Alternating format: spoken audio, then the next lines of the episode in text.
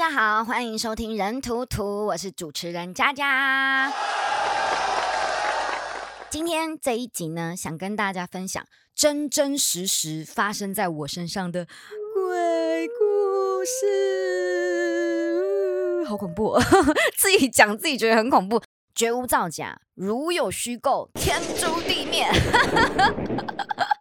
啊，是有人说不相信你吗？自己在那边发什么毒誓？我跟大家讲一下，原本呢，在跟我的制作人讨论这一集节目的素材的时候，我告诉他，我肯定绝对要在白天把这集节目录完，因为你知道，据说呢，当你谈论鬼故事的时候呢，这些好兄弟他们也会很好奇，所以就会围过来听。那我本人就是一个二郎魔大的路线，你知道吗？我什么都不怕，但是超怕鬼，应该是说，呃，人生怕的东西也是不少啦，比如说像是怕没钱。呐，怕变胖啊！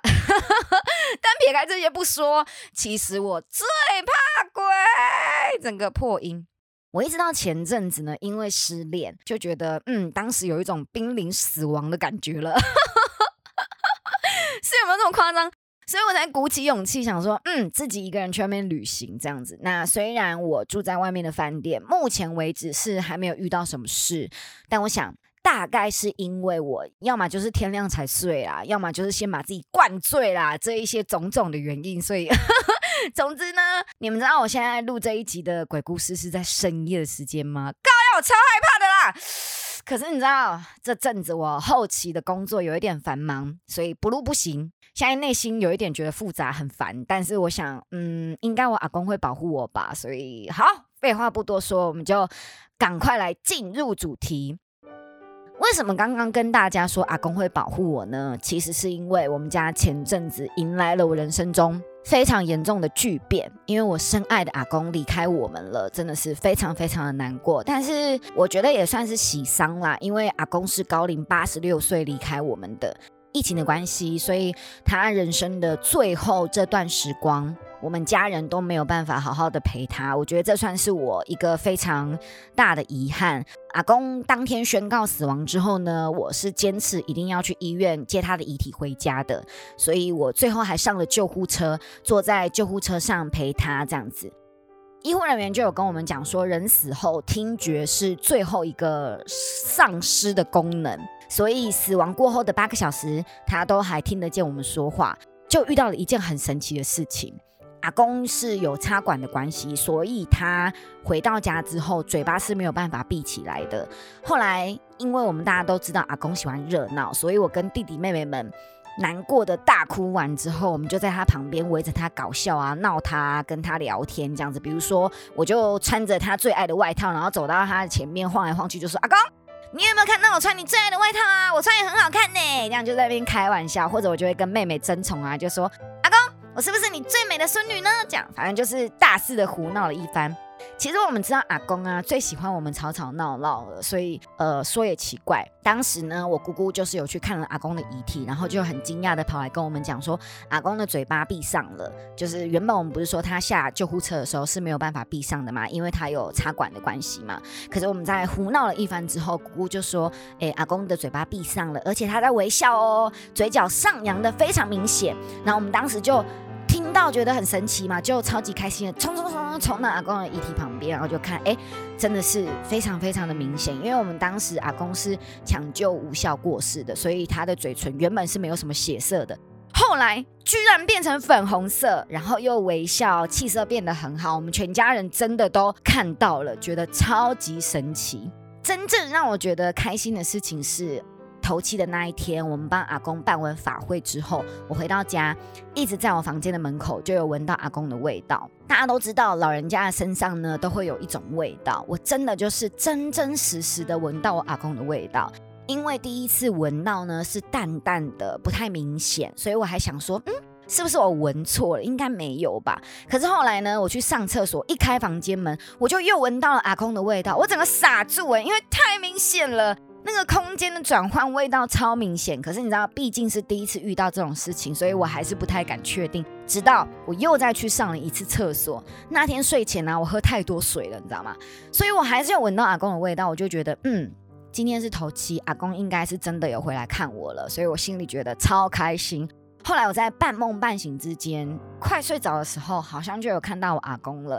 说是做梦啦，又觉得这一切太真实了；说是真的看到，又觉得场景很像做梦。总之，我很肯定，绝对是我阿公，因为我看到他的臭脸了。其实我阿公是冷面笑匠哦，他常常面无表情搞笑这样子，然后他很喜欢念我，所以他头七回来看我，我也是被他念了一顿。但是要我想说阿公当时到底念了我什么，其实我还真的不太记得，我只知道他就是带着臭脸回来念我了。题外话分享一下，我有个表妹呢，她也是有梦到阿公，而且她在梦里面呢跟我讲说阿公超级开心的，那我就有疑问啊，为什么我的梦？他就是臭脸回来骂我，可恶呢！我就觉得他连头七都给我偏心，是怎样？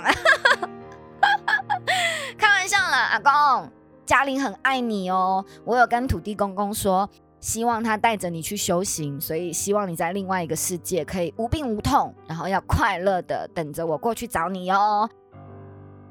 人家说头七过世的亲人会回家，我当时还觉得应该是思念过度的亲人自己的幻想吧。所以当这件事情真真实实的发生在我身上的时候，我才觉得说哇，原来这一切是真的。这个事件因为是我爱的阿公，所以我不觉得害怕。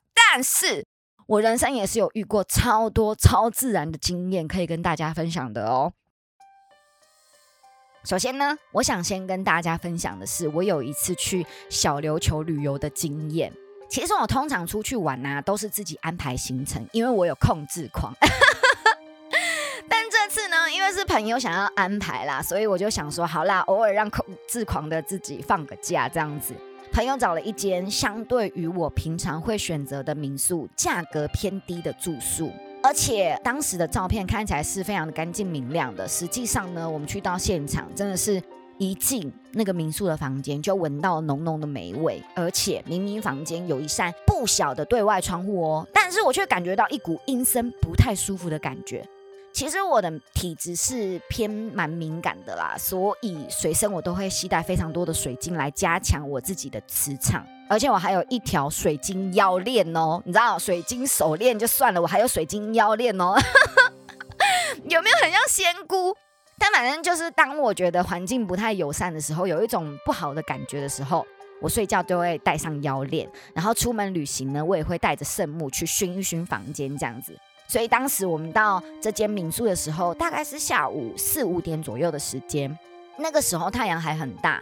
可是因为我们从北部下去的关系，舟车劳顿，就觉得非常的疲累，想说要小睡一下午觉这样子。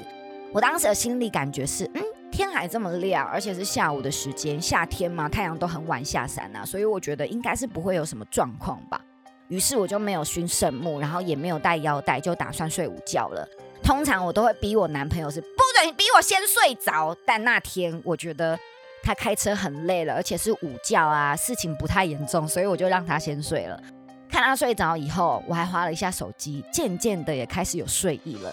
就在我快睡着的时候，半梦半醒间，我就看见有个长头发的女生，恶狠狠的站在门口瞪着我。我想动，可是我发现我的身体不能动了。然后我想讲话，也发不出声音。后来我就想，靠腰是不是我看错了啦？于是我就把眼睛闭起来，再张开的时候。那个站在门口的女生已经移动在我躺着睡觉的脸正上方，而且靠得超近的瞪着我啦，超恐怖！然后后来我就在梦中用力的挣扎想动，一瞬间我就醒来了。当然，我就立刻的逼我男朋友起床，然后告诉他这个事情。他当然也解释说：“哎呀，应该是因为我们都太累了啦，一定是因为你太累了，所以才做噩梦。”可是我的感受却超清晰的，你知道吗？接下来呢，再跟大家分享另外一个故事，就是如果你说小琉球的这个故事是因为我太累的话，那接下来这个潜水的体验到底要怎么解释它呢？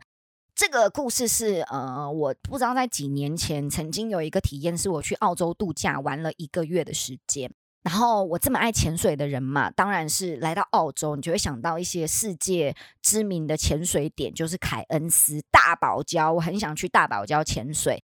所以呢，嗯，潜了几只的气瓶之后，我觉得大堡礁真的让我太失望了，因为当地的珊瑚礁都白化啦，然后潜水的费用又不便宜，所以我就觉得超级不甘心。我就是特地想去大堡礁潜水的啊，到了现场潜完之后，觉得那一切都不像是我在 YouTube 上面搜寻的影片这么的美好，珊瑚礁五颜六色啊，然后鱼群鱼群。鱼群也是超级丰富啊，五颜六色啊，这样子，那个生态真的让我超级失望的，所以我就觉得非常的难过。可是呢，我这个人就是个性非常非常的好强，我就是不死心。于是我就透过一个脸书上的朋友介绍，说在距离凯恩斯大概七小时车程的地方，七小时哦，超远吧，对不对？有一个世界级的。百大潜点，百大潜水点，这个潜水点叫做永加拉号。那这一艘船呢，它其实是有一个故事的。它有一次从墨尔本出发，经雪梨到凯恩斯的旅途上碰上了台风，疑似就是遭遇了巨浪或者是触礁，导致意外发生。船上一百二十二位的乘客全数罹难。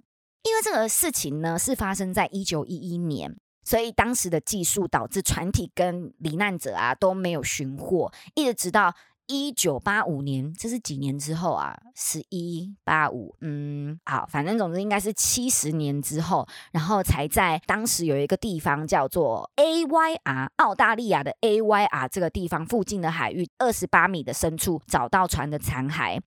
永加拉号呢，它除了是世界的百大潜点之外，也是世界十大失事潜水点之一。那我都觉得，不是我都觉得啦，就是我就觉得都已经漂洋过海，坐了这么久的飞机去到澳洲了，当然要去潜一下这个世界百大潜点啊，对不对？而且都已经开了七八个小时的夜车了，我当时真的是历历在目，真的超恐怖。我们开了七八小时的夜车，你们也知道澳洲怎么样，地大人稀，所以我们其实开的路程有非常长的一段路是完全没有路灯的，然后又是荒山野岭的，然后就是那种感觉很像是恐怖片的情节，你知道吗？而且我们还住了一间超像电影里面主角会被分尸的汽车旅馆。终于到了要去潜水的那一天了，你知道吗？我又非常的容易晕船。当天经由这个介绍的人跟我们分享说，当天的浪海浪的级别是中浪，所以我当时吞了晕船药，非常开心的就打算要去潜这个世界级的百大潜点。我们当时付了两只气瓶的钱，可是很奇怪的事情是，我的晕船药。完全没有发挥作用，再加上澳洲人的随性，我真的也是无法理解。因为我当时下潜了一支气瓶之后，因为在海里面，你在潜水的过程当中是不会晕船的。晕船就是你在船上，然后海浪在拍打，就是那个过程中你会不舒服这样子。所以我潜完了一支气瓶之后，就感觉哇，好不容易觉得晕船感已经消失了一些，结果。第一支气瓶跟第二支气瓶的中间，居然给我间隔一个小时，而且我们要在其实是蛮小的一艘船上面，配上中浪等级的海浪，在船上怎样吃午餐？我整个直接被 KO 哎！这一个小时的等待啊，我真的是受不了，直接躺在船上的地板上。这艘船呢，这是世界级的百大潜点嘛，所以想当然就是有很多世界级的背包客来到澳洲，都会想要到这个地方来潜水看一下。在出发之前呢，我们跟这一些就是呃世界各地来的潜水背包客都完全没有交集，也都没有聊天。虽然我们有上了一些潜水的知识课，然后还有对这个潜点的一些旁边生态的一些了解，但是上课时间我们也都彼此没有交集，一直直到我坦。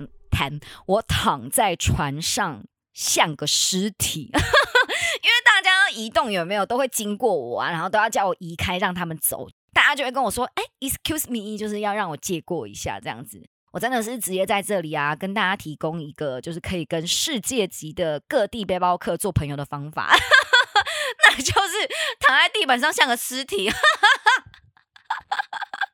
真的是发生了这个事情，我晕船之后，真的有很多外国人都跑来就是跟我聊天。你们知道，其实有很多外国人都非常的排华，排亚洲人，就是很排斥亚洲人的。但是这个事情之后，大家就会一直问我说：“Are you okay? Feeling better？”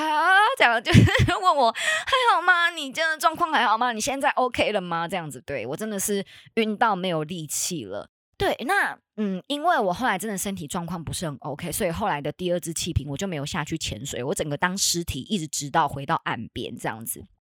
后来虽然说身体状况当时不是很好，不过你知道晕船的这种事情总是会过去的嘛，人生你再苦再悲伤，它总是会过去。所以后来回到了饭店之后呢，我就跟当时的男朋友很兴奋的想要来剪辑影片嘛，想要记录一下凯恩斯的一个潜水过程。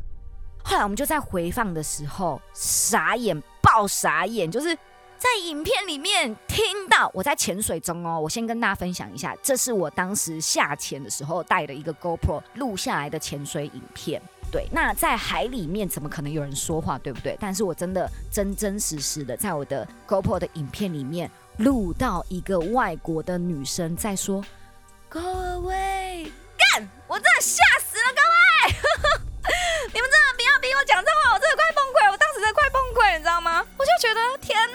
连在潜水在海里都能遇到？超自然事件，我真的太傻眼了，爆傻眼！我们接下来就来听一下，我们来回顾一下这一段我当时在 AYR 录的永嘉拉号潜水的影片片段，让大家来听一下，到底是不是真的有个外国女生在说 “Go away”，请欣赏。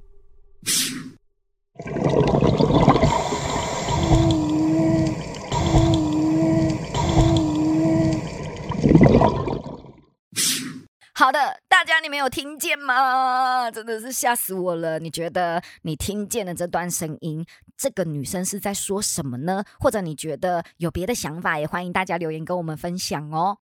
接下来你以为结束了吗？我要跟大家分享的另外一个故事是，前面跟大家分享的事情不是听见，就是疑似看见，对不对？但接下来要跟大家分享是我看见又听见的鬼故事，当然也是我亲身经历的。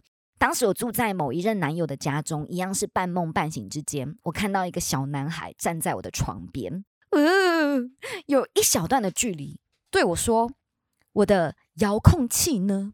我的遥控器呢？”我想了一下，嗯，我刚才是被我自己的麦克风的线吓到了，因为现在真的很晚了，我自己在录这个，我真的内心超差的。那再给我一次机会，我再讲一次。就是当时呢，我住在某一任的男朋友家中，一样是半梦半醒之间，我看到一个小男孩站在我的床边，其实有一小段距离，然后他对我说：“我的遥控器呢？”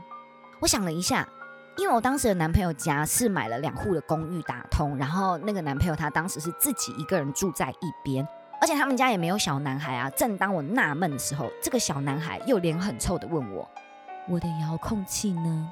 后来我就发现我的身体不能动了，但是我好像能说话，所以我就回他说我不知道啊。后来这个小男孩原本只是臭脸嘛，对不对？瞬间面目变得超狰狞，而且也瞬间移动到我面前，凶狠的说：“我的遥控器呢？”这样，然后我就突然从梦中醒来了。恐怖的事情是啊。当时我跟我的男朋友分享这个事情，他当然就是说，哎，不可能啦，我们家哪里来的小男孩啊？一定是你做梦啦，这样你做噩梦了吧？这样子。可是我觉得真正恐怖的在后面，因为后来这段感情呢，我发现自己无意中当了小三，然后我也跟他原本的原配，就是正牌的女朋友见了面，聊天之中呢，我才得知这个女友啊，在跟我当时那个男朋友在一起的时候的第一年，因为他们在一起了五年。然后他们第一年呢，他就拿掉了一个小孩，她未婚怀孕，然后就拿了一个小孩，然后他说是男生，因为当时他们打算要生了，所以就是有做产检什么的，所以知道是男生这样子。然后后来我时间对了一下，我看见在他房间出现那个小男孩，感觉上视觉上年龄差不多，靠，真的超毛的，真的好恐怖，你们不觉得很恐怖吗？我们可不可以到这边就结束，不要继续讲下去啦？嗯，可是我就是还有一个故事要跟大家分享。你知道，人生有高低起伏，故事总有起承转合。所以接下来我想跟大家分享的是，我很确定我是清醒的状态之下看到鬼的故事。以前我在念高中的时候啊，是乐团的主唱。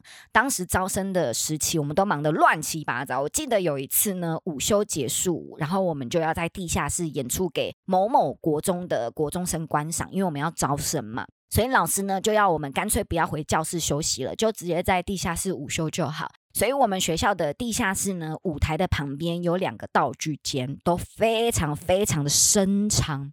就那种你站在这个道具间的头往里面看，你是看不到底部的那一种。当然也是有听过非常多的学长学姐分享一些地下室的超自然事件。不过人就讲嘛，没有发生在自己身上都不觉得可怕。所以那天我们就在其中一个道具间把沙发摊开来，所有的团员呢都睡在沙发床上。然后我睡在最里面。我睡在最里面，靠近道具间深处的那一头。然后大家开始安静之后，好像就是感觉到大家都已经慢慢的、渐渐的睡着了之后，我还是睡不着。突然我就有一种很奇怪的感觉，我觉得好像有人在看着我。于是呢，我就看向道具间的深处，我发现有一坨气体，白色的气体，就是不规则的气体，慢慢的在朝我移动。然后我就想说那是什么东西？我正疑惑的时候，这个气体快接近我的时候。居然变成了一个人形！我看到人形的时候，快要吓死了。我想尖叫，可是我突然发现我不能动了，然后也叫不出声。于是我就试图的想要捏睡在我身边的同学，我一直用力，一直用力，一直用力，使劲吃奶的力气，直到这一位女同学发出声音骂我说：“哎呦，很烫呢，你干嘛捏我了？”然后我的身体就突然能动了。然后我就赶快弹起来，穿鞋子逃离。太慌乱了，然后就惊醒了其他团员。大家就问我怎么了啦？你干嘛了啦？我就说我刚才看到鬼压桥被鬼压床，不行，我赶快离开这里。然后我就冲出了道具间。我真的就是刚才的语速吓死我，而且我还穿错鞋子，就是穿到别人的鞋子一大一小这样。这个事情真的超可怕，因为我真的很肯定，我当时是清醒的，不是做梦。你们相信我吗？真的超可怕，相不相信我？拜托你们留言告诉我。最后，哦天哪，真的是终于要结束了。最后，我要再跟大家分享一个故事，是我小时候在房间，我自己的房间，没错，就是我现在录音的房间，我睡觉的房间，听到女人哭声的故事。你知道我当时呢，确实的听见了，我还重复确认了，我很肯定，我就是有听到女人的哭声，连滚带连滚连滚带爬的，我就冲下楼去找我妈求救，你知道吗？然后我妈就一边骂一边说：“哦，怎么可能呢？哦，怎么可能？怎么可能？怎么可能？”就一直说怎么可能？怎么可能？可是她还是护女心切的，就是上楼进了我的房间，陪我听看看是不是真的有女人的哭声。我们就坐在我的房间的床上哦，一直等，一直等，等到我妈不耐烦，正要离开我的房间的时候，突然，嗯嗯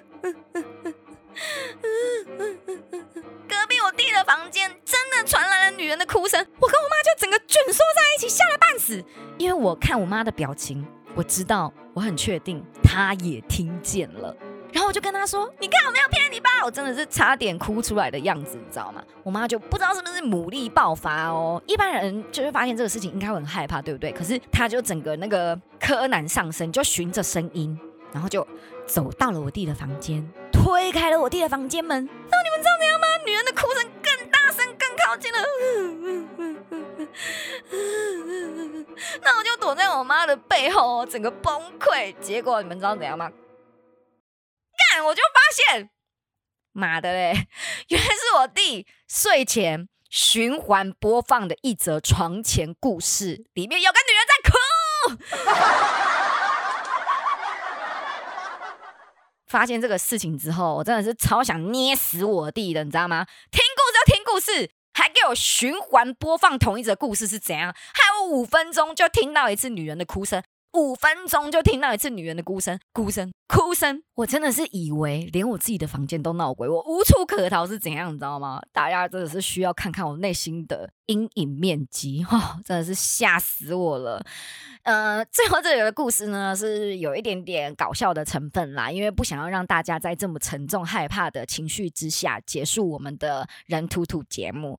所以呢，分享这一则是真的发生在我身上的乌龙事件做结尾，希望大家可以转换一下，调整一下心情。那也希望今天呃佳佳跟大家分享的故事大家都喜欢。最后呢，当然还是要来个温暖的行动呼吁：如果喜欢我们的节目，请在 Apple Podcast 上把我们五星吹捧。订阅并且分享给你的好朋友们，拜托拜托，好不好？哎，我今天深夜讲故事，我多害怕，我的牺牲奉献值得你们在 Podcast 上面，Apple Podcast 上面帮我们五星吹捧、订阅，并且分享给你的好朋友们吧，对不对？值得吧，对不对？好啦，那么对于节目的内容，如果你有感想，或者你也有类似呃相同的经验，欢迎可以留言跟佳佳分享、参与讨论哦。当然，如果心有余力，也请赞助人图图节目，三百五百元都是对我们的支持与鼓励哦。谢谢大家收听人图图，我是主持人佳佳，我们下集再见，拜拜。